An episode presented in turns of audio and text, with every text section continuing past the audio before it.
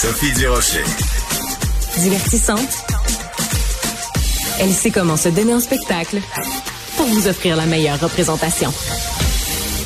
Vous connaissez sûrement la phrase de Paul McCartney, une phrase célèbre. Il a dit euh, si les murs des abattoirs étaient faits de verre, autrement dit, si on arrivait à voir ce qui se passe à l'intérieur des abattoirs, tout le monde serait végétarien.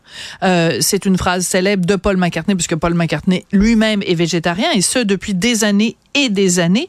Alors, si vous vous posez des questions, si vous avez l'intention de devenir végétarien ou en tout cas de réduire votre consommation de viande, je vous recommande fortement euh, le livre de Martin Quirion, qui est un Québécois qui est maintenant établi à Berlin. Ça s'intitule Végé curieux, 12 bouchées scientifiques pour prendre goût à l'alimentation végétale. Et Monsieur Quirion, on le rejoint tout de suite à Berlin. Bonjour, Monsieur Quirion.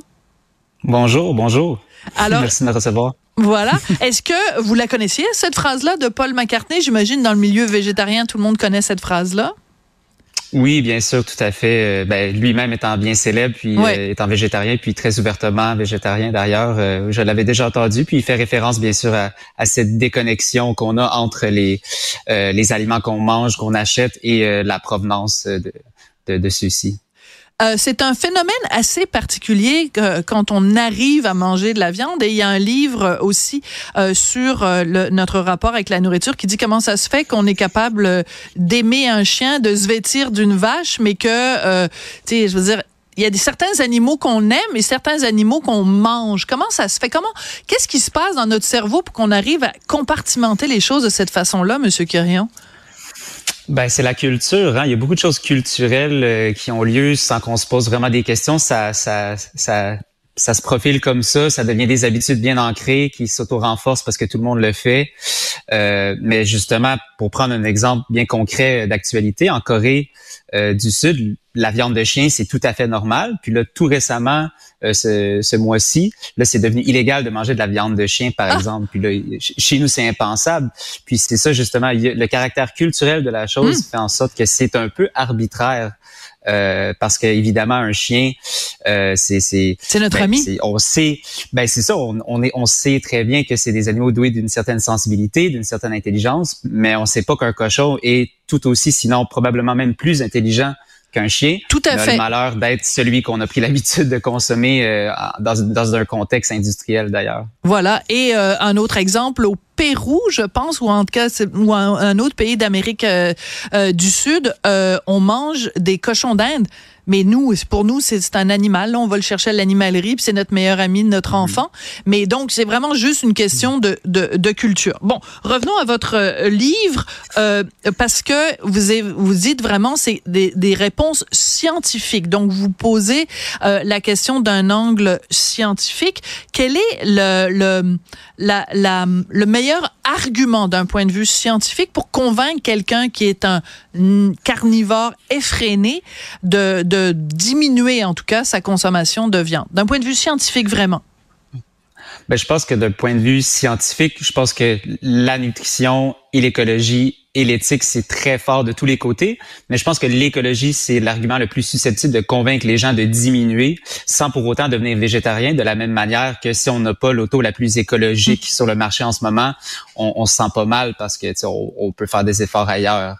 Je comprends. Euh, L'aspect éthique, par contre, là, ça devient plus, euh, ça dépend. Il y a différentes branches philosophiques de la question, bien sûr, euh, mais là, ça devient, les zones grises deviennent un peu plus difficiles à accepter parfois.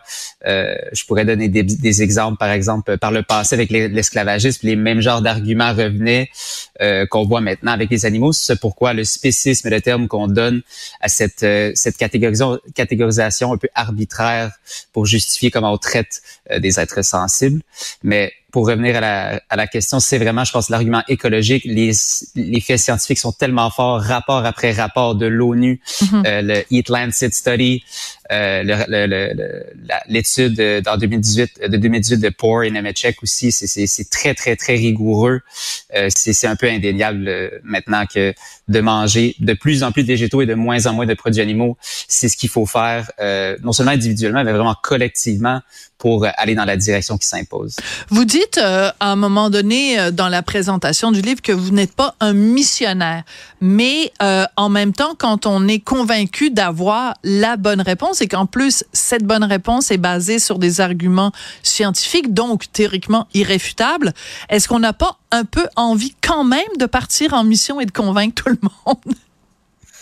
Ben, c'est une bonne question. Puis justement, mon parcours à moi, ça a été que ma copine à l'époque est devenue végétarienne. Puis là, j'ai été exposé à table à tous les arguments. Puis j'essayais de faire la part des choses, de, savoir qu'est-ce qui tient la route, qu'est-ce qui tient un peu moins la route. Puis c'est là que les en, en colligeant des petites études, j'ai vu les quatre sphères se profiler sur euh, l'évolution, la nutrition, l'écologie, puis l'éthique.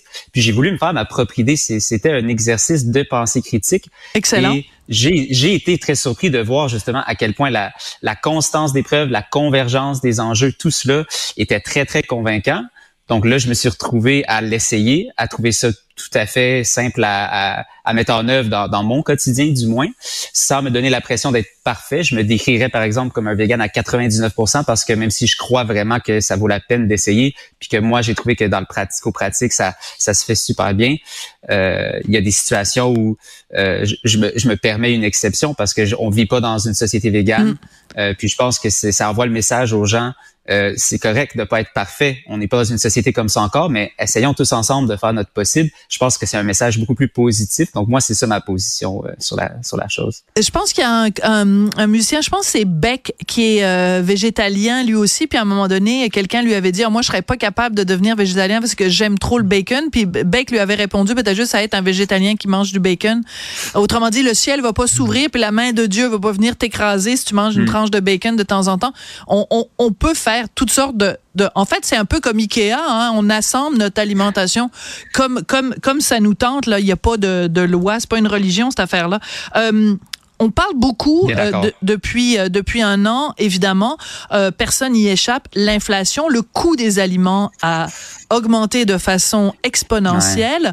et je suis toujours surprise quand on parle de, du prix de l'alimentation, les gens, les, les analystes commencent toujours en disant Oh mon Dieu, le prix de la viande a augmenté. Puis moi, ma réponse est toujours ben, si la viande coûte si cher, mangez-en moins. Euh, Êtes-vous surpris, vous, de voir à quel point l'argument économique est peu utilisé? Parce que des, des pois chiches, ça coûte quand même vraiment moins cher que de la viande, puis ça goûte aussi bon? Ben, je pense qu'en effet, je suis 100% d'accord. Par contre, ce qui s'est produit, c'est que là, maintenant, il y a beaucoup, beaucoup de produits transformés à base de plantes qui sont marketés comme étant végétaliens euh, à base de plantes, etc., qui coûtent un peu plus cher. Donc, manger végétalien ou en tout cas en bonne partie végétale, ça peut coûter assez cher, comme ça peut coûter très peu cher.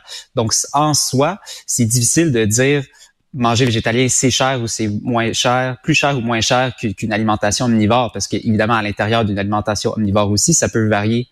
Euh, les gens aussi peuvent être omnivores, disons, puis manger de la viande deux fois par semaine, puis le reste du temps manger une alimentation végétale bon marché avec des bons produits sains comme justement des légumineuses, euh, des, des, produits frais. Euh, mais c'est sûr que ça va toujours rester une question, le coût des aliments. Puis la viande, justement, elle est en fait assez abordable considérant les subventions énormes que cette industrie-là reçoit. Euh, puis c'est justement quelque chose qu'on voit se profiler euh, à l'horizon aussi. Un passage non seulement de, ben, de la subvention à la taxation de certains produits comme ça qui, qui sont euh, qui sont néfastes pour l'environnement. C'est sûr que ça va faire des mécontents, mais c'est une solution qu'il faut envisager considérant euh, l'urgence de, de, la crise climatique. Ben écoutez, très intéressant comme discussion. J'aime les gens, j'aime l'idée que vous soyez végé curieux et non pas euh, végé nazi ou végé fasciste ou végé totalitaire. C'est beaucoup plus agréable à lire. Donc, votre livre Végé curieux est publié aux éditions Château d'Ancre. Merci beaucoup, euh, Martin, Martin Quirion. Puis avec le décalage horaire, là, il est tard quand même chez vous. Fait que guten Nacht. Ah, fin, fin, Dag. Merci beaucoup. J'ai vraiment apprécié l'occasion de pouvoir en discuter avec vous aussi. C'est gentil. Merci, Martin. Au.